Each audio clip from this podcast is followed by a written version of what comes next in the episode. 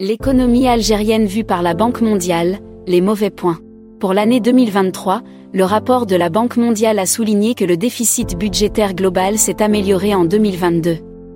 Il devrait se creuser à moyen terme, dans un contexte de baisse des recettes d'hydrocarbures et de rigidité des nouvelles dépenses, la BM avertit toutefois qu'en 2023 et 2024, la baisse de la valeur des exportations d'hydrocarbures diminuerait les recettes, ce qui ne serait qu'en partie compensé par la croissance des recettes fiscales, et que la dette publique avoisinerait ainsi 68% du PIB à la fin 2024.